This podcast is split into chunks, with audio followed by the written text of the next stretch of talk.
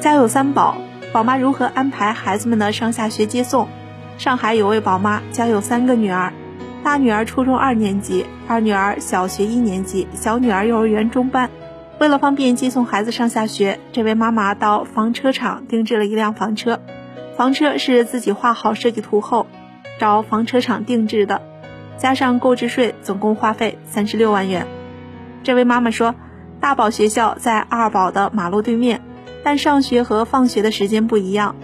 有了这辆房车后，早上大宝先上学，二宝在车里还能继续睡，可以多睡五十分钟。下午。二宝先放学，在等大宝的时候，二宝可以写完自己的作业，再看会儿书，时间一点也没有浪费。小朋友们都很喜欢这样的方式。